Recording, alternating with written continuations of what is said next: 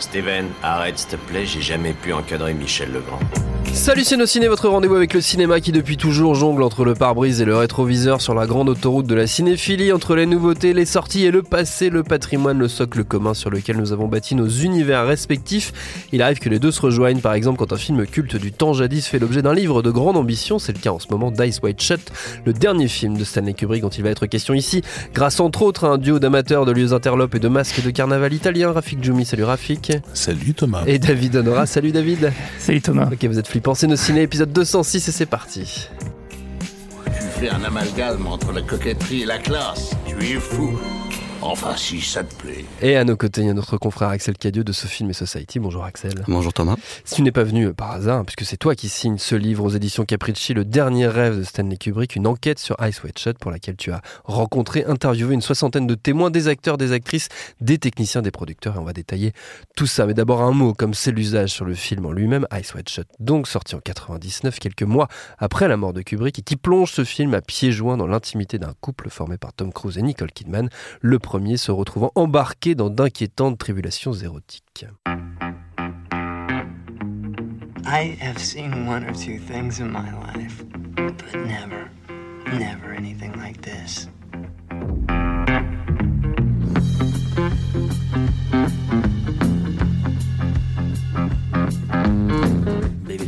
Et devant la caméra de Kubrick aux côtés de Cruise et Kidman, on croise notamment Sidney Pollack, Todd Field, Mary Richardson ou encore Alan Cumming. Le film doit par ailleurs, selon toute vraisemblance, ressortir en salle, c'est ses 20 ans cette année. C'est ce qui a laissé entendre euh, très récemment une bande-annonce euh, publiée par le distributeur Park Circus sur YouTube. Alors on n'a pas réussi à avoir l'info euh, vérifiée, savoir si le film allait vraiment ressortir en salle ou pas. En tout cas, c'est ce que, ça, c'est ce que cette bande-annonce laissait entendre. Axel, un mot peut-être sur la genèse de ce projet. Pourquoi ce, pourquoi ce bouquin? Pourquoi cette enquête?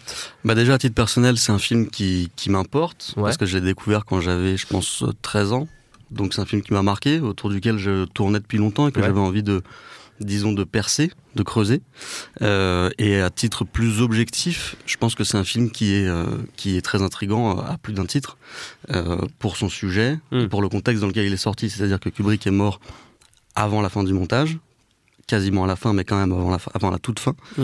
Euh, et dans la fabrication même, c'est un film qui est censé se dérouler à New York et qui est quasiment intégralement tourné à Londres à Londres. Ouais. Donc en fait, il y a énormément de choses qui m'intriguaient. Et puis pour moi, c'était aussi une manière, au-delà d'Eyes Wide Shut, de comprendre un tout petit peu la méthode Kubrick. Et Ce qui est. euh, ce qui me paraît moi tout à fait cohérent dans le côté euh, enquête, c'est que j'ai le souvenir, euh, parce qu'on a à peu près, le même âge, d'avoir moi aussi 12-13 ans au moment de la sortie du film, et j'ai le souvenir, c'était à l'époque où moi je commençais à lire la presse euh, spécialisée, des rumeurs, de, cette espèce d'aura sulfureuse qui entourait le film avant même qu'on en ait vu la moindre image. Il y a notamment la fameuse histoire, je me rappelle les articles de Didier Perron dans Libé qui parlaient des histoires autour d'Harvey Kettel. C'est traité de manière détournée dans le bouquin, tu ne reviens pas sur ces fameuses histoires de d'abus euh, sexuels sur Nicole Kidman, mais il y a notamment, voilà, il y avait, tout, il y avait toute cette... euh, c'est un film qui sentait le soufre avant même qu'on en ait vu la moindre image. Ouais, alors moi, je- j'avais un peu oublié ça honnêtement parce que je pense que j'avais 10-11 ans euh, au moment de la sortie. Mais en Je revanche, vais me dire, euh, je suis plus avec toi, ok, super.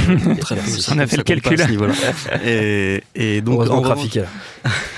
Ah bah, en, en revanche, euh, a posteriori, bon, je, l'ai- je l'ai- je le savais avant de travailler sur le livre, Ouais. mais oui, c'est un, c'est un film qui à l'époque était, euh, était extrêmement attendu. Tournage de 2-3 ans, deux des plus grandes stars mondiales, notamment Tom Cruise. Et puis oui, des rumeurs folles sur Kettel, euh, qui est censé avoir éjaculé sur Nicole Kidman, ce qui a priori Et faux. est faux. Hmm, ouais. Il serait parti parce qu'il y avait une histoire notamment de un rapport conflictuel, on va dire, euh, entre la, la- la- Bah, le il côté maniaque de Kubrick et Il est pas foutu de poser correctement un verre Un de verre whisky sur sur, un une table de billard.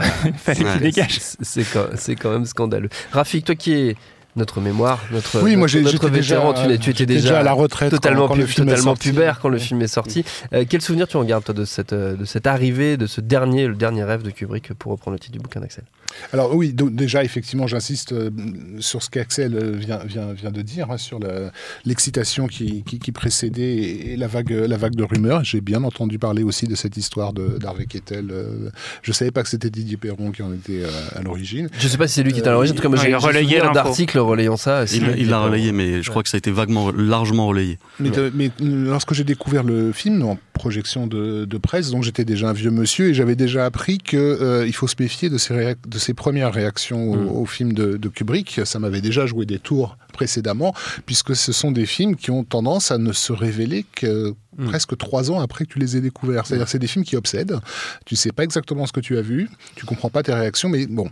Et donc je, je voulais laisser du temps au temps. C'est pour ça que j'avais refusé de faire la, la critique en fait euh, Mm. aussi à l'époque, même À si on me l'a pas demandé, mais on me le- on me l'aurait demandé, je l'aurais pas fait. Ouais. Euh, euh, ce qui est intéressant, c'est ce, que, ce qui m'a mis sur la piste, c'est les réactions des gens qui n'aimaient pas. Mm. Euh, le thème du film est apparu à travers eux, en fait. Euh, parce que j'ai remarqué que le- les gens qui détestaient le plus le film, et, c'était pour certains très très virulent, hein, au sens où ils traitaient Kubrick de, de vieux lubrique, euh, pervers, Mm, de euh, voilà, etc., de, de, de moraliste, euh, ce genre de choses. Euh, c'était souvent des gens euh, qui ont un, un problème avec le, euh, leur fantasme en fait, Mm. c'est-à-dire qui, qui vivent dans un fantasme.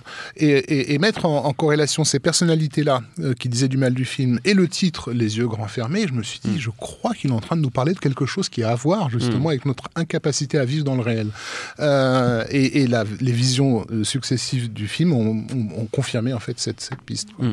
Donc merci aux gens qui, qui détestent. Il faut toujours les écouter. Il faut toujours écouter les, les gens Mm. qui détestent. Euh, je sais pas si c'est un élément qui, euh, Axel, a, a joué aussi dans ton, ta fascination pour, pour le film, mais moi j'ai l'impression que c'est dans la filmographie de Kubrick, un, un des films où il montre le plus sa un des thèmes qui traverse toute son œuvre, c'est sa passion pour le faux semblant, pour euh, ce ce, ce qu'on donne à montrer et ce que cache ce qu'on donne à montrer.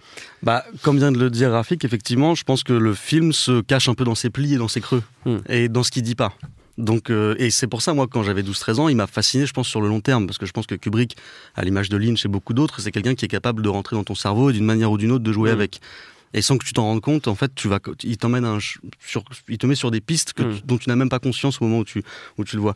Et par rapport, et ce qui est intéressant, notamment par rapport à Eyes Wide Shut, c'est que même dans sa conception même très concrète, on pense à être à des endroits où on n'est pas, on pense être à une époque où on n'est pas tout à fait. Donc en fait, il y a des jeux de pistes permanents Mm. qui font que ouais, le film est un, un, un showstrap euh, à grande échelle, j'ai l'impression. Et dans, dans les entretiens euh, que tu as menés, tu t'attendais à ce que euh, à ce qu'il y ait des découvertes, à ce qu'il y ait du- des, des- des surprises dans ce qu'allaient te raconter euh, euh, toutes les personnes qui avaient participé à la, à la conception de ce film? Honnêtement, j'attendais rien. Ouais. Déjà, j'attendais pas à ce qu'on me parle forcément. Donc au début, le film, le livre était pas, j'en étais, j'étais pas sûr qu'il verrait un jour le jour. Ça a été une surprise pour toi de voir justement à, à quel point il y a une soixantaine de personnes qui sont interviewées, donc il y a quand même eu beaucoup de matière. euh. Ouais, en fait, j'ai commencé par les, les, les, les- les rôles secondaires, voire euh, tertiaires, Mm. notamment les, les deux, euh, les deux actrices qui accompagnent Tom Cruise dans l'une des toutes premières scènes du film. Et en fait, elles m'ont tout de suite dit oui. D'ailleurs, elles se sont rencontrées par la suite, elles ont reconnecté grâce au livre, donc ça, ça m'a fait marrer. Et, euh, et donc, euh, très vite, j'ai compris qu'il y avait moyen. Et, et donc, j'ai fait énormément d'acteurs et d'actrices. J'ai pas eu Cruise et Kidman, évidemment. Euh, ensuite, je suis passé aux collaborateurs, aux techniciens. Et en revanche, ce qui a été compliqué, c'est que la famille Kubrick, les Harlan notamment, et Ouais. sa femme Christiane, euh, qui, qui est en fait la, la, la sœur de Yann Harlan, euh, qui est l'un des producteurs de Tom Cruise, de Kubrick, eux ont totalement refusé de me parler. Hmm. Euh, pour des raisons de confidentialité, je pense, et parce qu'ils veulent que quand un projet Kubrick voit le jour, ils aient totalement la main dessus. Il y a un grand contrôle encore de, Ouais. de- du patrimoine Kubrick. Exact. Ouais. Et ils, refusaient par ailleurs aussi que j'aille aux archives Kubrick qui se trouvent à Londres. Donc ça a été des choses un peu compliquées à gérer. David Euh, oui, il y, a- il y a une culture euh, du secret en fait euh, dont, dont Axel parle pas mal sur qui, qui existait dès le début en fait dans la manière de procéder de, de Kubrick et en fait il, s'entoure d'éno- d'énormément de gens mais fait en sorte que ça devienne des personnes de confiance et a tendance à faire monter en poste les, les- les personnalités avec lesquelles il, est- Ouais. il se sent le plus, le plus en confiance et du coup c'est assez logique en fait que, que persiste en fait cette, euh, cette culture du, du secret. Et ce qui est intéressant aussi, c'est que le, le film, le, le- le côté mystérieux, énigmatique, euh, qui à la fois euh, entoure euh, la conception du film, sa sortie euh, et, euh, et ce qui a suivi, en fait, est aussi contenu dans le film lui-même. C'est-à-dire Ouais. que c'est un film euh, qui, bah, comme plusieurs des, de- des autres films de Kubrick, si ce n'est tous, euh, en fait, euh, a quelque chose de ludique dans la manière de de, de challenger le spectateur à, à- à essayer de décoder en fait ce qu'il a en face de lui. Et c'est aussi, euh, là je rejoins Rafik sur le fait que effectivement c'est toujours des films un petit peu compliqués à, à appréhender, sur lesquels il faut revenir. C'est parce qu'en fait à chaque, à chaque nouvelle vision, on peut avoir des nouvelles théories, on peut remarquer un détail, Mm. euh, et on peut, on peut se poser pas mal de questions et avancer dans cette, cette enquête un petit peu sans fin qui est la, la résolution du film. Et sur, euh, notamment sur ce dont vous parliez, sur le rapport entre le, entre le, le- le réel et, le, et, la, et la fiction, et le, entre le réel et l'irréel, euh, il y a notamment un aspect qui, qui traverse tout le film. Il y a des, des références à- au magicien d'Oz, euh, notamment euh, euh, ben, justement dans la scène avec ces deux actrices où elles, où elles disent qu'elles vont emmener euh, Tom Cruise euh, euh, là où le- le- l'arc-en-ciel se termine. Euh, Il y a le, magasin Rainbow, etc. Et c'est aussi repris dans le, dans le dialogue de fin entre, entre Kubrick et entre pardon, entre Tom Cruise et, et Nicole Kidman. Euh, où euh, finalement, euh, qu'est-ce qui est, enfin ce, ce, est- ce que raconte Kidman, elle, elle dit est-ce que finalement le, le- le fantasme n'est pas plus réel que, le, que, que- le rêve et, inversement. Et, euh, et c'est très intéressant dans la, manière dont on peut faire justement des, parallèles entre le, rapport au cinéma et le rapport avec la sexualité aussi. Pardon, je sais pas qui, qui voulait se lancer. Rafik? Non, Axel. Non, moi je, suis bon. non, ce qui est très juste par contre, c'est que euh, ce qui m'a surpris, c'est que l'essentiel des gens, on a, on a parlé de Kubrick totalitaire, nanana. Ce Oui. qui est vrai, c'est que l'essentiel de ses collaborateurs était on ne peut plus élogieux. Et 20 ans après les faits, c'est pas de la langue de bois. Ouais. Je pense qu'ils étaient élogieux parce que effectivement, il sait, bon d'abord il avait un charisme fou, il était capable de s'entourer de gens en qui il avait confiance Mm. et qui avaient confiance en lui en retour et qui pouvaient tout lui donner. Et donc à partir du moment où il y avait cette relation de confiance qui s'instaurait entre collaborateurs et des gens qui travaillaient pour le film à 200% évidemment, eh ben il n'y avait pas de problème en- Mm. entre eux en fait. Il y en a quelques-uns qui l'ont mal vécu tout de même. Il y a notamment un, un scénariste qui, qui, qui témoigne, qui, qui a témoigné, qui avait déjà écrit, euh, écrit tout ce qu'il avait, tout le mal qu'il avait à dire sur, sur ce projet. Bah, je pense qu'en fait, pour un scénariste confirmé comme Frédéric Raphaël, c'est son nom, c'est un, de ceux que j'ai rencontré, qui a travaillé notamment avec Stanley Donen. Euh, quand on a un très fort ego et qu'on a déjà une expérience dans le cinéma Ouais. et qu'on est par ailleurs oscarisé, on a du mal à être considéré comme un, disons, un, Un exécutant. un exécutant. Et en fait, Kubrick, ce qu'il voulait, c'était juste avoir, qu'on lui apporte des idées et qu'ensuite il puisse faire le tri. quoi. Ouais. Et donc en fait, évidemment, il pouvait pas, Frédéric Raphaël, arriver, donner un, projet, un objet Ouais. fini ou quasiment fini. Et c'est ce qu'il voulait lui, parce qu'il Mm. avait une certaine expérience. Déjà, il était déjà assez âgé et assez expérimenté. Donc oui, ça s'est mal passé, évidemment. Oui, et puis en fait, il ne semblait pas vouloir non plus donner son plan. C'est pour ça qu'il a besoin de lieutenant, en fait. Il On a l'impression que parfois il y a une analogie avec le personnage de Napoléon qu'il admirait particulièrement, Mhm. où il se voyait comme un général. Et un général ne, ne dit pas ce qu'il est en train de faire à, à- à ses lieutenants. Faites-moi confiance et suivez-moi, en fait. C'est ça qui, qui semble leur demander. Et, euh, mais ce que confirme le, le- le livre euh, et ses entretiens, c'est aussi que euh, effectivement, il est, c'était quelqu'un qui apparemment était très agréable avec ses proches collaborateurs, mais également d'une d'une extrême précision. Là, on n'est pas dans la légende, puisqu'on le, on le voit en fait euh, au milieu d'une prise euh, venir euh, modifier la- l'emplacement d'un petit carnet posé sur Mm. une pile de livres, etc. Et, et cette, cette précision, cette méthode, pardon. Euh, cette précision méthodique euh, légendaire de, de, de Kubrick, elle est en fait très utile pour le cinéphile, euh, comment dire, euh, perplexe, parce que euh, c'est souvent à travers les erreurs de raccord, euh, les, les anomalies de mise en scène qu'on commence à percevoir ce qu'il est en train de nous cacher en Ouais. fait euh, dans ces dans ces films. C'était le, cas dans Shining, c'est aussi le cas dans Mm. dans Eyes Wide Shut. Il y a des choses très étranges. Il y a des objets qui disparaissent d'un plan à l'autre, qui reviennent, etc.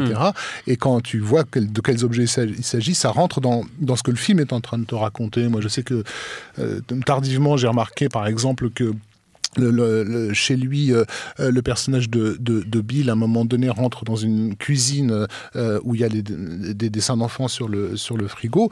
Euh, et, et- et en fait, ce, ce- ce dessin d'enfant, lors d'un plan, euh, c'est une tunique rouge. Euh, c'est après qu'on ait vu la fameuse séquence, Ouais. euh, euh, la fameuse De séquence l'orgie. de, l'orgie. Euh, donc de se demander, mais attends, mais ça veut dire que sa petite fille connaît ce personnage à la tunique rouge, qu'est-ce que ça veut dire? Et en fait, le plan suivant, euh, il y a une carte postale qui est apparue, qui était, qui était cachée jusque-là, qui tout d'un coup s'est tournée Mm. par- comme par magie, qui montre le Père Noël. Donc tu te dis, non, en fait, le dessin de l'enfant, elle a essayé de reproduire le Père Noël. Euh, et ça se mélange dans, dans, dans, Mm. dans ta tête. Euh, tout, tout ça, enfin tous ces éléments, de, de tous ces détails et euh, c'est un vrai jeu de piste en fait pour le, le- le cinéphile. Et c'est marrant parce que parfois l'analyse filmique elle, elle ressemble un petit peu à, à ce que à de la théorie de la conspiration en fait. Mm. c'est-à-dire que tu cherches des, des tas de détails qui, qui ont, des qui ont- signaux. voilà. Et tu dis on a on a on a on m'a caché ça en fait dans, dans dans le film. L'histoire de l'arc-en-ciel par exemple il est omniprésent. Il n'est pas seulement dans les noms Ouais. mais tout simplement dans le travail photographique qu'Axel euh, peut nous décrire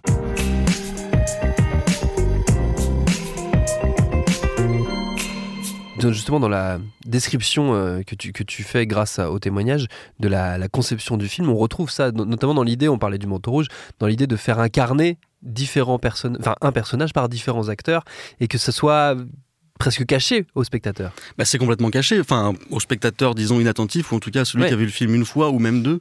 Euh, et bon, en ce, con- en ce qui concerne donc la femme qui se sacrifie Hmm. sur le balcon lors Ouais. de l'orgie, euh, ouais, elle est inc- déjà elle a deux corps a priori.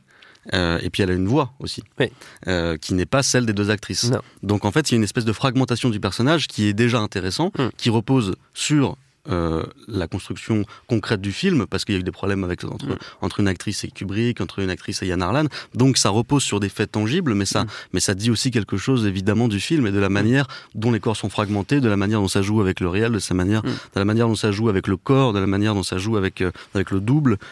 Voilà. Et en fait, ça, c'est des choses, ça, ce sont, ça fait partie des choses qui m'ont le plus intéressé quand j'ai travaillé là-dessus. Ouais. Tout comme on parlait de l'arc-en-ciel, quand je me rends compte qu'en fait, euh, des, des attitudes qu'on peut supposer euh, euh, absurdes ou qu'on peut supposer excessives, en fait, relèvent simplement d'un- d'une stratégie extrêmement méthodi- méthodique qui consiste à être signifiant euh, au, travers du, du moindre plan. Et Mhm. par exemple, lorsque Tom Cruise arrive à l'orgie, devant la grille. à- devant la grille à Somerton, euh, il y a un acteur qui me dit je comprends pas pourquoi on a dû retarder cette scène. Enfin, ça a été long, il voulait absolument qu'il y ait des arbres verts. En fait, c'était c'était l'hiver, donc Ouais. euh, il a dû trouver un endroit avec des conifères, donc avec les feuilles vertes. Un autre me dit mais je comprends pas, il était tellement fier de cette grille bleue. Et en fait, on se rend compte, eux, eux me comprennent pas non plus quand ils me le disent. Ouais. Mais en fait, on se rend compte en étudiant un tout petit peu qu'en fait, tous ces motifs-là, le rouge de la voiture, euh, le, le orange des phares, forment le motif de l'arc-en-ciel. Ouais. Et donc, euh, à l'orgie, Somerton, on arrive au bout de l'arc-en-ciel qui est évoqué depuis le début du film, donc cœur du mal quelque part. On est sur le, sur le jeu de piste et tu. tu Oui. ra- Oui, vas-y, Raph, Et, justement, dans cet exemple, on, on peut, on peut s'amuser à voir que c'est un film qui est censé se passer à Noël, euh, Ouais. Eyes Wide Shut, et on n'a pas une, seule trace de neige, et les arbres sont verdoyants. Euh, donc, euh, ben, euh, c'est ça qui, qui- vraiment, ce sont toujours les anomalies qui, qui nous disent, parce qu'on on le ressent euh, Hmm. Oui. intuitivement quand on découvre Il le film la première fois, malaise, qu'il y a quelque sûr. chose qui va pas, il y a quelque chose qui n'est pas en, déconne, ouais, en place. ouais. ouais. Dans, le- dans la- dans les deux scènes qui se répondent évidemment chez le loueur de costumes, chez Milic, qui a priori prostitue sa fille, euh, l'architecture change drastiquement d'une scène à l'autre. Ouais. Et ça, on moi je m'en étais pas rendu compte la première fois, ni même la deuxième fois, je pense. Mm. En fait, le comptoir est pas au même endroit. Alors qu'est-ce que ça dit qu'on est passé d'une dimension à l'autre, qu'on est passé dans quelque chose de plus, de- tout de suite de beaucoup plus percutant et de beaucoup plus réaliste au moment où Tom Cruise se rend compte que la fille Lily Sobieski du marchand de costumes est probablement prostituée. On sait pas tellement ce que ça dit d'ailleurs, ça dit probablement rien de précis. Par contre, ça distille une sensation. Ouais, une sensation de, une sensation de, malaise qui, est permanente. L'une des scènes évidemment euh, cultes, on a commencé à en parler, l'une des scènes les plus importantes, c'est cette scène d'orgie, euh, justement. Euh, tu racontes, tu as, toi, tu as recueilli les témoignages de, de figurants, d'acteurs qui ont participé, et on va dire jusque dans le, la manière dont elle a été conçue, dans la manière dont elle a été tournée, ça reste une espèce d'anomalie, de bizarrerie euh, totale. Bah déjà c'était compliqué parce que ils n'ont pas tous accepté de me parler, surtout Ouais. les filles qui maintenant sont des dames. Euh, donc euh, ça a été un peu complexe, mais euh, oui de ce que j'ai de ce que j'ai recueilli, c'est que en fait il y a eu disons trois semaines, un mois de flou où ils savaient pas tellement ce qu'ils allaient tourner. Ils étaient censés d'abord simplement euh, tourner quelque chose de chorégraphique. Mm. Ça s'est progressivement transformé en quelque chose de beaucoup plus cru, ce qui par ailleurs est cohérent avec la méthode Kubrick. C'est-à-dire qu'on là encore, on en a fait quelqu'un d'extrêmement, disons, euh, euh, qui, qui, qui, est censé savoir en amont ce Mm. qu'il allait faire. Or, c'était quelqu'un comme beaucoup de très grands cinéastes qui travaillaient au moment du tournage. Donc là, il, s'est rendu compte qu'il pouvait faire quelque chose de potentiellement plus intéressant, et donc il y a été. Donc il était dans quelque chose d'un de peu plus trivial, sexuel, étrange en même temps, parce Ouais. qu'il n'y a rien d'excitant là-dedans. Euh, et donc, euh, donc oui, au niveau des acteurs et des actrices, je sais pas si c'est ce dont tu veux parler, mais ça a été une expérience étrange pour eux, oui, Oui. de vivre en vase clos comme ça dans un espèce Ils, de bocal. ils étaient dans un, ils, ils logeaient tous ensemble à l'hôtel. Voilà. Il y a des histoires de de- d'amour ou de- en tout cas de, de coucherie qui se sont liées à, à ce moment-là. Ça a été une espèce de voilà de moment orgiaque là aussi, mais qui a dû, qui s'est dû du- qui a duré sur des jours et des jours. Ouais, c'est un peu Love Story avant la lettre, disons. C'est trois, c'est une, une vingtaine de jeunes euh, personnes euh, qui se retrouvent dans un hôtel. euh, Hmm. euh, bien évidemment, oui. Bon après, c'est pas ça pour le coup. Je sais pas si ça dit quelque chose du film. Par contre, ce qui est certain, c'est que ça, la- ça les met dans Oui. une certaine condition Hmm. et que forcément, ça se voit à l'écran que a priori, il y a une certaine connivence entre eux. David? Oui, et puis euh, on, on sent aussi euh, que dans, dans la démarche euh, de, de Kubrick, dans le, choix des, dans le choix des acteurs, dans le choix du sujet du film, à la fois, en fait, il, il tient beaucoup à, à maintenir un secret total pendant le tournage, mais aussi à créer cette, cette excitation. C'est-à-dire que euh, le, le fait de, de savoir que pendant le tournage, la presse allait faire ses gorges chaudes de, Oui. de tout ce qui pouvait éventuellement se passer dessus, ça, ça fait partie en tout cas de, de ce qu'il de ce qu'il essayait de faire. Et euh, l'autre aspect qui est intéressant, tout à l'heure, euh, euh, Rafik parlait de, de, l'approche complotiste par rapport, par rapport à ce film. Et c'est intéressant parce que c'est un, un film presque matriciel aujourd'hui des, des, des- des complotistes, notamment euh, euh, toutes les théories autour des Illuminati euh, trouvent énormément d'éléments, notamment les symboles de pyramide et- Mm. avec un œil. qu'on peut retrouver à différents moments du film. Et en fait, toutes ces lectures euh, plus ou moins euh, paranoïaques, en fait, c'est un, c'est un- un terreau parfait euh, pour, pour, pour projeter ça.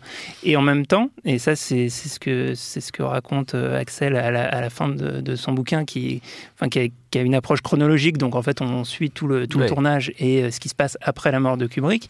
La grosse limite sur, cette, sur ce film énigme, c'est que, en fait, il est mort avant la fin. Mm. Et, euh, et Kubrick, lui, il a l'habitude de, de faire des modifications jusqu'au tout dernier moment. Euh, Même après. cites un exemple euh, ouais, voilà, d'un film où il demande euh, aux projectionnistes de couper la fin de, de, de Shining. Et. Et en fait, voilà, le, le fait qu'il soit mort avant que le film soit totalement terminé Mm. fait que bah, l'énigme, de fait, elle est impossible à résoudre. Que d'autant qu'il y avait eu dès, dès, l'époque de la sortie, puisqu'en euh, en fait le film arrive au moment où Internet explose. hein. Ouais. Euh, donc plus, la- ouais. l'idée de la conspiration, elle se, elle, elle se répand très très vite. Ouais.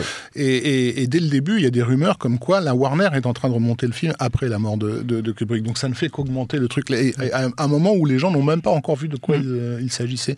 Mais le truc, c'est que Kubrick n'était pas euh, n'est pas devenu avec ce film-là euh, un, un chouchou des, on va dire des conspirationnistes. Ça avait commencé déjà bien, bien Ouais. avant euh, Orange Mécaniques Hmm. euh, qui mettaient en scène euh, toute une imagerie qui avait beaucoup trait à, euh, au programme MK Ultra dont on a Ouais. déjà parlé dans d'autres Hmm. podcasts parce que c'est un truc Avec le lavage de cerveau, avec ouais. le lavage de cerveau et Ouais. tout et, et- et bien sûr Shining euh, avec toutes les théories qu'on puisse se greffer sur, Hmm. Sur, sur le film sauf que ces gens-là ne disposaient pas du net donc et, et arrive Eyes Wide Shut qui d'une part va leur permettre de, de confirmer tout ce qu'on s'est bien compris Kubrick nous dit des choses sur le monde. Euh, son film s'appelle Eyes Wide Shut etc et en plus il y a oui, évidemment cette scène d'orgie tournée dans un manoir qui appartenait au Rothschild. Enfin je veux dire c'est un- tu leur fais un cadeau euh, à- aux, aux conspirationnistes à, à tous ceux qui depuis Et- les 70s é- é- écrivent sur les bloodlines Et- et, Sur les théories autour de, de- de Shining, il y a d'ailleurs ce, ce documentaire formidable qui s'appelle Room 237 qu'on ne Mm. saurait que trop euh, vous conseiller. David. Et j'allais, oui, j'ai juste ajouté que euh, ben, Thomas, tu as fait un épisode de Programme B sur, euh, sur euh, l'affaire Epstein. Ouais. Et en fait, jusque encore aujourd'hui, Eyes Wide. Shut est encore cité euh, justement est- est dans, les films qui un dépeignent référentiel important. Mais- ouais. euh, ce, ce genre d'organisation. Mais même. Julianne Davis, qui donc joue Mandy, Ouais. la prostituée qui fait une overdose, qu'on retrouve au début et à la- dans le dernier tiers du film, Mm. euh, elle-même va alimenter ces théories conspirationnistes en se rendant sur le plateau de Alex Jones. C'est son, son nom, Alex Jones. mm. Qui est un, un des plus grands conspirationnistes, en tout cas des plus écoutés. Mm. Donc c'est toujours intéressant de voir à quel point Ouais. il avait ce don aussi pour s'entourer euh, de personnes qui potentiellement allaient alimenter ça ensuite. quoi. Et, et le film, le film nourrit ensuite Ouais. euh, Mm. un, un système qui reproduit en fait cette conspiration, puisque il y a euh, un club euh, secret qui s'est formé, euh, par- fait par un type qui avait vu Eyes Wide Shut, qui voulait reproduire ça, et qui a créé un, donc un, un- un club euh, donc extrêmement fermé, réservé euh, à des gens très fortunés, qui s'appelle SNTCM. Alors, vous, voilà, vous mettez, vous, googlez euh, ces initiales, vous allez voir tout de suite les photos. C'est du Eyes Wide Shut live. Enfin, l'idée c'était de, de recréer Eyes Wide Shut pour euh, pour les gens qui ont les moyens de se, de, de, de se le payer. Donc ça, ça ne fait que, que, Ouais, que ça- nourrir le truc en la fait. réalité Mm. alimente le, le fantasme de, la fiction. On parlait de s'entourer des personnes, des personna- de personnages euh, euh, importants. Kubrick, il a toujours eu ce don de, de projeter souvent dans son personnage principal masculin euh, ses, propres, euh, ses propres angoisses, en tout cas c'est ce qu'il traversait à l'époque. Euh, c'est un attelage étonnant en plus ce film, parce que il n'y a pas plus éloigné que Stanley Kubrick et Tom Cruise. Et c'est ce que décrivent pas mal des, des interviewés. Parce qu'à la fois, ils ont une relation qui est, très, qui est assez intense et qui, et qui est, euh, on va dire, forte. Tom Cruise va participer au tournage du premier jour au dernier jour. Mais en même temps, ils sont dissemblables au possible. Ouais, ils se ressemblent pas du tout. Il y en a un qui est plutôt statique, l'autre Mm. extrêmement mobile. Euh, bon, ils sont a priori très très bien entendus durant le tournage parce que ce qu'on a tendance à, à, à- à oublier, c'est que Tom Cruise est quelqu'un d'extrêmement dévoué et qui se donne à, à fond sur les tournages, donc ça ne pouvait que plaire à Kubrick. Ce qui est intéressant quand même, et je sais pas du tout si Kubrick en a conscience sur le long terme, 20 ans plus tard, c'est qu'à mon sens, il a quand même été utilisé. Et sa situation a quand même été utilisée. Mm. C'est le fait qu'il soit Son scientologue, son couple, le fait qu'il allait jouer avec ce couple, mal axé ce couple durant deux années. À mon avis, il a utilisé ça, il a joué avec ça, et c'est une évidence en fait. Et sur le coup, il en avait évidemment pas conscience, Tom Cruise. Donc je trouve que là aussi, on est sur le génie d'un cinéaste, le Et génie d'un et et son côté démiurge aussi. le euh, côté démiurge, le côté, le côté intrinsèquement manipulateur, euh, c'est inévitable. Et je pense que la raison pour laquelle aujourd'hui Tom Cruise parle plus du film, bon, il parle peu de manière générale, mais la raison pour laquelle il parle plus du film, c'est parce que il a peut-être l'intuition qu'à un moment donné, on lui a pas tout à fait tout dit. Et Graphique. pas seulement Tom Cruise, hein, mais, mais Nicole Kidman euh, euh, également, puisque Ouais. elle, elle-même est la, est la fille d'un, d'un, d'un- d'un Anthony Kidman, qui est un, un- un psychologue très célèbre en, en Australie, qui a été euh, mêlé à des, à des, enfin en tout cas accusé euh, de, de choses extrêmement, extrêmement graves et qui est mort dans des circonstances étranges euh, à Singapour. Bref, en fait, avec les deux, euh, il- que, que ce soit la scientologie d'un côté ou euh, les histoires mystérieuses Ouais. australiennes de l'autre, il, se- il Kidman. se nourrit de, Hmm. de, de ça. oui. Et lui-même d'ailleurs est malgré lui concerné, puisque sa fille Viviane va Oui. rejoindre la scientologie en 97. Ouais. Donc tout ça est un puzzle assez fascinant. David? Ce qui, alors, ce qui d'ailleurs est un gros point d'interrogation, c'est-à-dire que, alors justement, la, la chronologie fait qu'il est difficile de, de penser que le film a, a été conçu en réaction euh, à, Mm. à- à ça, et en, et en même temps, euh, bah, la concomitance est, est hyper étrange, et on peut se demander. euh, Enfin, c'est-à-dire que enfin, le, le film raconte quand même le dispositif d'une société organisée et qui, euh, euh, en gros, euh, bah, fait plus ou moins des, des- des sacrifices humains ou Mm. euh, enlève des gens ou leur lève le, leur lève le cerveau. Enfin, c'est quelque chose de- d'extrêmement trouble euh, avec lequel on peut faire des parallèles avec euh, l'Église de Scientologie. Euh, Il y a aussi bah, toute une théorie de lecture du film qui peut laisser penser que le, le- le personnage de Nicole Kidman, ne serait-ce que pour le- sur le plan d'ouverture où elle laisse tomber sa robe, qui fait écho euh, justement au, au- au plan de, circulaire de, de l'orgie, peut laisser penser qu'en fait le personnage euh, aurait peut-être elle-même été euh, victime de, de cette secte. Il y a pas mal d'éléments en fait qui, qui, qui, qui font s'in- s'interroger sur et c'est ça finalement le fond de l'énigme. Qu'est-ce que raconte ce film? Oui. Et que- quel, est le, quel est le nœud, nœud central? Et il y a plein de, de- de manières de, de se- de se pencher sur la question. Mm.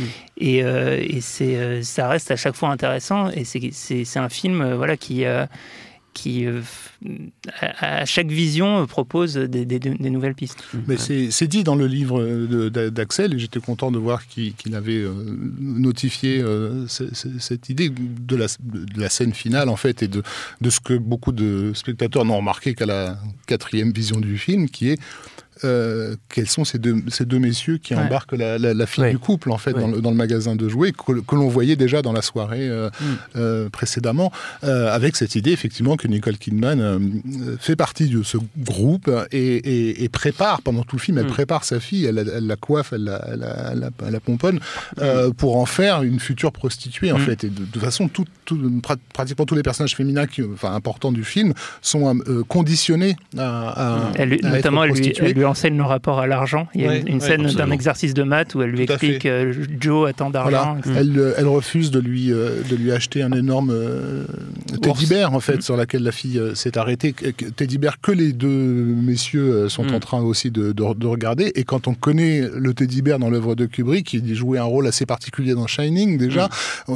Il y, a- il y a tout un tas de, de relations comme ça qui se font, qui, qui posent des juste questions, mais en même temps, à côté de ça, le, le film nous parle tout le temps de notre regard fantasmatique de spectateur. Donc on est, on est, qu'on on est projette entre deux nous-mêmes en sur l'image, ouais, Ouais. bien Mm. sûr. Mais il y, a une- il y a une porosité fiction réelle qui est fascinante, Ouais. et même par rapport à Kubrick qui perd entre guillemets sa fille lors du tournage, Ouais. quelque part en un sens, je vais peut-être un peu trop loin, mais elle quitte une logique un petit peu sectaire pour Oui. être dans une logique encore plus sectaire, parce que Kubrick avait quand même ce rapport-là Oui. avec ses enfants et avec ses proches. Il y avait quand même une logique un peu gourou. Et par ailleurs, il, par exemple, il il pouvait pas comprendre que ces femmes se, se marient et décident d'aller vivre ailleurs que chez lui. Ouais. Et ça a été problématique. Donc, donc là encore, lui aussi était à la fois euh, dans l'illustration Hmm. d'un phénomène dont il était lui-même aussi acteur à un moment donné dans sa vie, quoi. Donc c'est intéressant, quoi. C'est- Il y a vraiment, euh, il y a vraiment une porosité énorme et, et euh, peut-être qu'on pourra en parler après, mais il y a aussi une porosité énorme, évidemment, euh, dans le New York qu'on voit à l'écran et, Ouais. et le New York qui, Mm. qui est celui de, sa, de, de- de ses débuts d'adulte, disons. Bah, parlons-en, parlons-en tout de suite. Quelle est, quelle est cette porosité justement? Bah, moi, ce que je trouve euh, fascinant dans le film, au-delà de tout ce dont on vient de parler, qui je trouve est, est Mm. fait, fait- fait du film quelque chose de profondément malsain et en même temps fascinant et une attraction-répulsion totale, euh, moi, ce qui m'a ce qui m'a aussi fasciné dans mes recherches, c'est quand je me suis rendu compte que au travers de cette recréation d'un New York un petit peu fantasmatique, Ouais. qui est censé être celui de la fin des années 90, donc transposition du Vienne de Schnitzler, nouvelle originelle, Qui est le nouvel, euh, c'est ça, le nouvel, le nouvel d'où est tiré le film. voilà, euh, au New York de la fin des années 90, on peut penser à une recréation exacte du New York de cette époque-là, Oui. parce qu'il a demandé à une collaboratrice qui s'appelle Lisa Leon d'aller photographier tout le moins, tous les moindres détails de tout New York. Et en fait, on se rend compte que dans cette recréation de ce New York qui est donc à Londres, à Pinewood, dans les studios Pinewood, euh, il, a in- il a injecté des petits éléments issus du passé Mm. et qui sont comme une sorte de twist sur la réalité qui font qu'il y a là encore un sentiment d'étrangeté. Il avait par ailleurs fait la même chose avec les hôtels dans Shining. Donc, euh, par exemple, Mm. une cabine téléphonique issue plus des années 50-60, par exemple, des robes de, de serveuses dans les diners qui n'a rien à voir avec celles qu'on porte dans les années 90. Donc, en fait, en, donnant un semblant de réalité, mais avec un petit twist qui fait qu'en fait, on est un tout petit peu ailleurs, avec un tout petit pas de côté, en fait, il renvoie à son propre New York, Ouais. qui est celui des années 50. Ouais. Qui oui, a grandi euh, dans le Bronx. Il a grandi dans le Bronx, dans les années 50, là, il est à Greenwich Village, avec sa seconde épouse, Ruth Sobotka. C'est l'époque où il découvre Schnitzler, Freud, Zweig. Et je trouve ça intéressant, et là pour le coup c'est une pure interprétation de ma part, mais on sait que c'est une époque qui a été assez douloureuse pour lui, Hmm. parce qu'il a beaucoup souffert de sa relation avec Ruth Sobotka. Et, euh, et, et- et moi j'ai un peu le sentiment que c'est la, disons, une époque qui a été charnière dans sa découverte d'énormément d'œuvres, et en même temps une, une époque lors de laquelle il a il s'est pas mal construit en tant qu'homme. Ouais. Et j'ai l'impression que avec Eyes Wide Shut, il, il boucle un peu la boucle et il revient à ce New York, donc un voyage dans le temps, mais un voyage aussi dans l'espace, parce qu'au moment d'Eyes Wide Shut, ça fait des décennies qu'il est pas retourné à. New York. Ce New York qu'il adore. Oui, Mm. est- et où il ne remettra le- jamais les pieds. Le, le caractère euh, irréel de la ville, euh, il est, il est recherché. Il y a notamment euh, une image qu'on voit assez souvent circuler sur Internet, une photo de, de Tom Cruise qui marche sur une sorte de tapis roulant Ouais. avec euh, une projection de la ville derrière. Et dans le film, quand on, voit ce plan où, il marche, effectivement, il y a, il y a un, un- un effet euh, étrange. Et cette étrangeté, elle est vraiment recherchée. Mais cette, euh, cette autobiographie, on va dire visuelle, elle est aussi dans, dans l'appartement des, des Hartford, hein, qui, qui Mm. semble répliquer là, un appartement dans lequel il a vécu à New York, euh, en plus orné d'étoiles de, de, de sa femme Christiane Kubrick. Mm. Donc il y a quelque chose effectivement de, de très familier. Mais on, on dit, je, je- bon, je crois qu'on avait déjà évoqué dans, dans le podcast sur euh, Shining euh, cette Oui. théorie comme quoi euh, Kubrick était un adepte de l'art de la mémoire et, et- et- et que l'hôtel de, de, Shining n'était rien qu'une mise en scène de Mm. son propre cerveau, en fait, Oui. de sa propre mémoire. Oui, avec ses Euh, différentes, voilà. ses différentes On ne fait jamais des films que, que, que pour parler de soi d'une certaine façon. Donc euh, peut-être qu'il se livre euh, consciemment dans, Mm. dans, dans là-dedans et qu'il invite évent- éventuellement le spectateur à se demander qu'est-ce qui a bien pu lui arriver à titre personnel à cette époque pour en faire le, pers- l'homme, le personnage qu'il est, qu'il est devenu. Il y a, euh, on- moi, je sais qu'on a toujours eu cette image de Kubrick comme quelqu'un justement d'assez euh, distant des, choses du sexe, hein, par exemple. Euh, et, et on se demande si, enfin, si, si jeune homme, il n'a pas découvert à quel point, à travers ses lectures notamment, euh, euh, le- la pulsion sexuelle était, était, était l'objet qui permettait au monde de nous manipuler. Parce que c'est le cas- du personnage de Bill Hartford dans, Mm. dans, dans le film. Il est guidé par, par, par ça. On a l'impression que. que que, euh, au, au bout du comment dire au bout de l'arc-en-ciel il y a une espèce de démiurge qui le fait exactement aller là où il veut. Et d'ailleurs, visuellement, il y a un truc amusant dans, dans, dans le film, c'est que euh, les couleurs euh, rouge, bleu, jaune euh, sont omniprésentes en ville parce Mm. qu'on est euh, donc en période de fête de, de Noël et donc on a tout le temps ces petites boules de Noël en, en arrière-plan. Et, et lorsqu'un personnage propose euh, du sexe euh, et que c'est très excitant, euh, il y a toujours ces, ces boules en arrière-plan en fait Mm. que- qui, qui encadrent ou qui ou, ou alors floutées derrière le, le- le perso. Et elles disparaissent ces, ces- ces couleurs dès lors qu'on revient dans, dans- d'une certaine façon dans, dans le réel. Et, et ces, ces couleurs primaires en fait sont généralement c'est intéressant parce que dans, la- dans le milieu de la pub elles, elles sont beaucoup utilisées pour les pubs pour enfants parce que ce sont des couleurs qui excitent. Si tu vas dans un magasin de jouets d'enfants tu n'as que ça que ces trois couleurs qui reviennent sans cesse partout. Mhm. Euh, et, et c'est les couleurs de l'excitation. Et, et voilà et quand on connaît un peu le- euh, l'œuvre de, de, de Schnitzler qui, qui, qui a beaucoup euh, parlé à, à- à son époque euh, euh, de, de, de cette idée de après quoi après quoi on court en tant, qu- en tant Mm. qu'humain quoi. Pourquoi on se fait du mal euh, que ce soit dans la ronde euh, et donc dans, dans, dans, dans cette nouvelle c'est la question qui se pose c'est on, on court après sa propre excitation en fait. Et, et on est aveugle Mm. au, au, au, au réel Et, ça, d'a- d'ailleurs, juste sur, la, sur le, le rapport à la sexualité dans le film, qui est, qui est évidemment euh, absolument central. Il y, a, il y a à chaque fois, euh, en fait, euh, enfin, de, de plein de manières différentes, Kubrick va essayer d'a- d'aller euh, euh, jusqu'au bord euh, du, du fantasme et, de ce qui est, et du refoulé notamment. Euh, et il y a tout un aspect euh, sur le, le personnage de, de Tom Cruise euh, de, euh, autour de, de l'homosexualité, qui, euh, c'est ce que tu racontes, euh, Axel, dans le film, euh, en particulier à l'époque, où il y avait beaucoup de rumeurs euh, qui disaient que Nicole Kidman était une couverture euh, pour, Ouais. Pour cacher le fait que- qu'il était homosexuel. Et en fait, notamment, euh, il y, y a une scène dans le film euh, qui fait écho à une scène de la nouvelle originale dans, dans laquelle, à l'origine, euh, le, le personnage se faisait insulter de juif. Ouais, ouais. Et ça a été changé pour qu'il se fasse insulter de, de, de- d'homosexuel et, euh, et en fait de, de PD. Et, euh, et en fait, ce, ce, ce- ce passage plus un autre ch- changement, alors peut-être ça tu pourras le raconter, Axel, le, le choix d'Alan Cumming et de la manière qu'il a de jouer pour Mm. jouer le, euh, j'allais dire le standardiste, le, Non, le- le le réceptionniste. le réceptionniste réceptionniste de l'hôtel. l'hôtel euh, semble aussi porter euh, un, un message qui peut être à la fois quelque chose sur le personnage et à la fois sur euh, une forme de manipulation de Kubrick euh, par rapport à Tom Cruise. Moi, je pense que ça relève du domaine du jeu, en fait. Ça, Mm. enfin, ça relève du domaine un peu de la manipulation de Tom Cruise et, et de l'inconscient des spectateurs à l'époque, mais ça relève aussi du jeu, je pense. Et par exemple, lors de la scène dont tu parles, que lorsque Tom Cruise se fait bousculer par ces jeunes étudiants de Yale, je crois, euh, effectivement, un de ses figurants me dit, je lui dis, qu'est-ce que tu devais dire à ce moment-là? Il m'a dit, je pouvais dire n'importe quoi, il fallait juste qu'il y ait le mot Ouais. en fait, c'est intentionnel. Et il change l'insulte antisémite en une insulte homophobe. Donc ça veut dire quelque chose. Je veux dire, il, aurait, il, il peut, il Ouais, peut très bien annuler l'insulte l'insulte antisémite Ouais, s'il veut pas qu'il y ait cette dimension-là dans son film, mais il est pas obligé de la remplacer par une dimension homophobe. ouais. Et ce qu'il me raconte aussi, c'est qu'au bout d'un moment, Tom Cruise, il en a eu un peu marre. Il a dit avec, euh, avec humour, mais il a dit Ah, tu, tu- tu continues à me traiter de PD, tu vas voir ce que tu vas voir. Bon, bref. Et Ouais. donc, cette scène avec Alan Cumming, euh, elle a été créée un peu ex nihilo, en fait. Elle n'était pas censée exister. Donc là encore, on est sur un cinéaste qui décide au travers de la matière en présence, de créer quelque chose qui est censé apporter quelque chose d'autre au film. Et là, c'est censé apporter une forme d'ambiguïté, de nouveaux fantasmes, qui, de, nouvelles, de, nouvelles, de nouveaux possibles, en fait, de nouveaux possibles sexuels entre le standardiste clairement homosexuel, euh, qui par ailleurs fait des gestes extrêmement il le drague à mort. il le drague de manière évidente et il dit big guys. Il fait un geste comme ça avec les mains. Clairement, on peut penser qu'il il fait le Mm. signe d'un pénis. Et, et, et derrière lui, on voit d'ailleurs se dessiner les lettres assez claires. Je crois que c'est As. Je sais plus sur une devanture. As ou je crois que c'est As. Mm. Euh, et donc euh, là encore, il y a une ambiguïté qui est dessinée, Mm. qui dit quelque chose du personnage, mais qui dit aussi quelque chose de Tom Cruise. Donc c'est passionnant. Et Mm. cette porosité-là, ce, ce, ce rapport permanent entre spectateur, Kubrick, Cruise, qui est génial. Et il y a un peu la même chose lors d'une euh, lors du- d'une scène montée, on va dire, de, de, de plusieurs plans qui s'enchaînent, de Nicole Kidman qui est nue, euh, qui se dévêtit On enchaîne sur Tom Cruise qui est dans son cabinet Hmm. avec un patient et, le- et il lui soulève la jambe. Donc on peut imaginer que c'est une métaphore de l'érection. Et il lui dit est-ce que c'est bon maintenant? Et l'autre lui dit oui oui c'est bon. Je- ça- il me semble que c'est une manière de dire au Mm. spectateur ça va vous avez eu ce que vous voulez. Mm.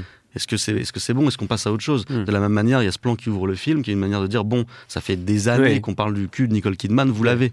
Ouais. Maintenant, on va passer à autre chose. on, quoi. Ouais. Il y a, sur cette ambiguïté euh, se- sexuelle, il y a aussi le masque, tout simplement, que porte, que porte Cruz, ça Mhm. aussi tu le notes dans, dans ton livre, qui a, d'où le bas, le bas du masque euh, qu'il a lors de la fameuse scène de l'orgie est un bas de masque féminin. Oui, oui, oui, ça parle du- la- de Mm. l'identité de, de Tom Cruise et du personnage, bien sûr. Et puis tout le symbole de l'arc-en-ciel dont on a Tout déjà fait. parlé, euh, Ouais, renvoie ok, aussi. évidemment, qui est assez, un symbole euh, Oui, assez, assez transparent. Oui, mais, euh, comme tu l'as dit, euh, pardon, on renvoie au, au- au magicien d'Oz qui, je ne veux pas rentrer dans la Oui, oui. littérature conspirationniste, mais le magicien d'Oz fait lui-même partie de, des délires autour de MK Ultra, etc. Donc on, on tourne en boucle, mais euh, dans, dans la scène, je sais que la- moi à l'époque ça m'avait euh, fasciné parce que je crois que c'était une, une incrustation numérique de, chez Kubrick, c'était assez rare, mais justement l'apparition d'un- arc-en-ciel en, en surimpression dans la scène où il suit l'étudiante euh, qui se prostitue, au moment où, il commence à, a priori à, Mm. à s'engager dans, dans le rapport sexuel, on a un arc-en-ciel en bas de l'image, comme un flair de caméra en fait, mais Mm. qui, a- qui, qui, qui apparaissait à ce moment-là. On, on a parlé de la, on Le- a évoqué le- la couleur. euh, Il y a, il y a un moment aussi, Axel, dans, dans le livre où tu expliques la l'obsession euh, qu'avait Kubrick pour un certain type de pellicule pour justement aller dans la, dans la matière charnelle quasiment de, de- du film. Alors moi, je suis un peu, euh, un tout petit peu embêté parce que j'ai du mal à faire le comparatif. Ouais. Donc je sais, mais ce qu'on m'a dit en revanche, peut-être que vous vous saurez mieux que moi, mais ce qu'on m'a dit en revanche, c'est que c'était une pellicule Kodak qui n'existait plus à l'époque. Euh, et qu'il a recherché par des biais. J'ai pas réussi à tracer jusqu'où Ouais, il a été. On a, refusé, on a de me dire. apparemment, Ouais. il l'a trouvé en France chez quelqu'un qui avait encore cette pellicule Kodak. Donc euh, ils en ont utilisé des dizaines, ils ont essayé des dizaines et des dizaines et des dizaines jusqu'à se poser sur celle-là. Et ça renforce l'idée que j'évoquais tout à l'heure, qui est celle d'un film un petit peu euh, mouvant, disons, euh, qui appartient à plusieurs époques et à plusieurs lieux, où en fait c'est un film qui est un peu hors du temps en un sens, qui est tourné avec des moyens qui ne sont plus ceux de la Mm. fin des années 90. Ouais. Et c'est d'autant plus fascinant quand on imagine que c'est, j'exagère un peu, mais c'est c'est c'est juste avant l'avènement du numérique aussi. Donc euh, on, donc on est sur une fin de monde en fait, Mm. quelque part. Je voulais juste rajouter, Ouais. toujours par rapport à, je cette idée d'arc-en-ciel, le film se passe à Noël et on Ouais. est donc dans, dans, dans, dans cette configuration d'arc-en-ciel. Et quand l'arc-en-ciel, en fait, c'est une illusion d'optique. Euh, donc c'est un fantasme. Mm. Euh, de la même façon que Noël, c'est une période où les gens se comportent différemment, où ils jouent, on joue un jeu en fait. On joue à être à Noël, euh, comme si, en faisant croire en plus aux enfants à quelque chose qui est complètement Bien de l'ordre du fantasme. Donc on, on revient tout le temps, que, quelle que soit la piste euh, Mm. que, le, que le film nous fait, nous, fait, nous fait traverser, on en revient tout le temps à cette idée Mm. que on vit piégé dans ce fantasme de, ce, de notre regard sur le monde, qui est Mm. donc le, voilà, les, les, les yeux grands fermés, et que peut-être qu'on n'a pas envie euh, de, de, de savoir Mm. de quoi ce monde est fait, parce que ce que ce, que, ce, que ce film re- recouvre à peine, et ce que le personnage de, de Bill refuse de voir, c'est euh, c'est l'idée de la corruption, c'est Mm. l'idée du mal, c'est l'idée qu'il vit dans un monde absolument atroce. Ouais, en Et que, fait. et que son propre foyer est déjà infecté. Oui, oui, en plus, on s'approche de la, de la conclusion, euh, David. Euh, oui, alors moi je voulais juste parler d'un autre petit détail, alors, qui est, Ouais. comme on est dans les fantasmes, euh, ça, moi ça renvoie à une forme de, de fétichisme chez, chez moi et on en, on en parle rarement dans, dans les films, c'est le on se- générique. on se dévoile totalement. T'inquiète, ça va être très soft. Non, c'est le, le générique et la typo du générique, c'est un, un fut- futur, enfin une, une variante du Futura en extra bold. Et le Ah, waouh. le- non mais la typo Futura, c'est extrême nerd elle a été très très souvent utilisée par Kubrick Ouais. dans des dans des formes différentes. Et moi, c'est c'est vraiment une des, un des un des premiers euh, émois euh, typographiques en fait. C'est-à-dire que vraiment le générique, j'ai un souvenir quand j'ai Ouais. découvert le film, euh, qu'il y a- il y a- ça pro- procure un effet chez moi que je trouve, je trouve fascinant. Et, cette typo et la manière dont est conçu le générique, Mm. euh, avec la musique et les, et les passages au noir, et puis le euh, Kidman qui se, qui se, se déshabille, et, cette introduction, euh, je, je la trouve extraordinaire. Et le, et le générique et le choix de typo et la manière dont c'est construit, euh, y participent à mon avis. Alors, ce qui est amusant, c'est que je suis assez d'accord avec toi, et j'ai- j'ai découvert, mais par l'entremise de. Enfin, c'est un peu compliqué, mais en fait, on a, on a découvert récemment que les, les- les cartons n'avaient pas été faits à la mort de Kubrick.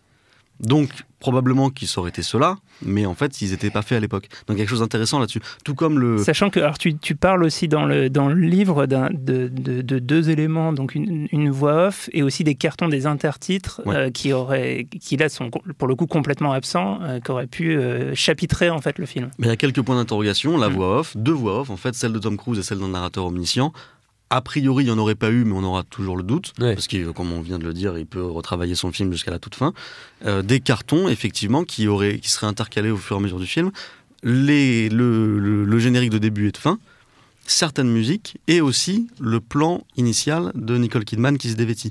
Et c'est assez extraordinaire parce que moi, je pense qu'il devait avoir laissé une note quelque part à Léon Vitali, qui est un de ses plus proches, à Yann Arlan, à sa femme, peut-être pas à sa femme, mais, mais en tout cas, en tout cas, c'est, en tout cas, c'est, c'est, c'est, c'est tellement signifiant, c'est tellement important Ouais. dans le film que je- j'ai peine à croire qu'ils aient pris la, le- la décision liberté, de l'ajouter ouais, ensuite. ouais, quoi. Oui, que ça n'a pas été euh, dès le début. euh, Dès le début prévu, ou en tout cas imaginé. Parce que ju- juste sur ça, du, vivant de Kubrick, euh, le film a été montré à Cruz Kidman et à des cadres de la Warner. Six Et- jours avant sa Et, mort. et donc ce, ce plan, ça, tu sais de source sûre que ce plan n'était pas dans ce Bah, montage-là. c'est ce qui a été trouvé en fait dans les archives Kubrick récemment par des chercheurs. Moi, moi, on m'a pas donné accès aux archives Kubrick, donc Ouais. voilà, j'ai cette limite-là. Mais, euh, mais ce qu'eux ont trouvé, c'est Léon Vitali qui a consigné dans un carnet toutes les choses qui restaient à régler. Et il y avait notamment le fait de décider de ce premier plan, oui ou non. Ok, ok. Donc, euh, et ça, c'est pour le coup, c'est listé. hein, donc, euh, vous pouvez le trouver en ligne assez facilement. Juste pour, pour terminer, euh, Axel, est-ce que, est-ce que un projet comme ce livre, ça assouvit une partie de l'obsession ou ça ne fait que l'augmenter? Bah, avec celui-là, euh, non, ça fait que l'augmenter, je pense. parce que parce qu'en fait, on tourne autour, quoi. Il y a Ouais. quelques films dont, autour desquels on tourne. Enfin, je sais pas, on en a chacun dans une vie quelques-uns. Moi, j'ai Vertigo, j'ai celui-là. euh, et puis j'en ai trois, quatre autres pour d'autres, euh, pour d'autres livres, peut-être. Mais, mais non, enfin, on continue de tourner autour. Pour ma part, en tout cas. Eh ben, ce livre, c'est le dernier rêve de Stanley Kubrick. On l'a dit, il est, par- il est paru aux éditions Capricci. C'est notre recommandation. C'est conseillé par nos ciné. Évidemment, merci beaucoup, Axel, d'être venu euh, pour cet épisode. Merci à mes camarades Rafik et David. Et merci à Thomas à la technique. Binge.audio pour toutes les infos utiles. On vous dit à très vite. Je préfère partir plutôt que d'entendre ça, plutôt que d'être sourd.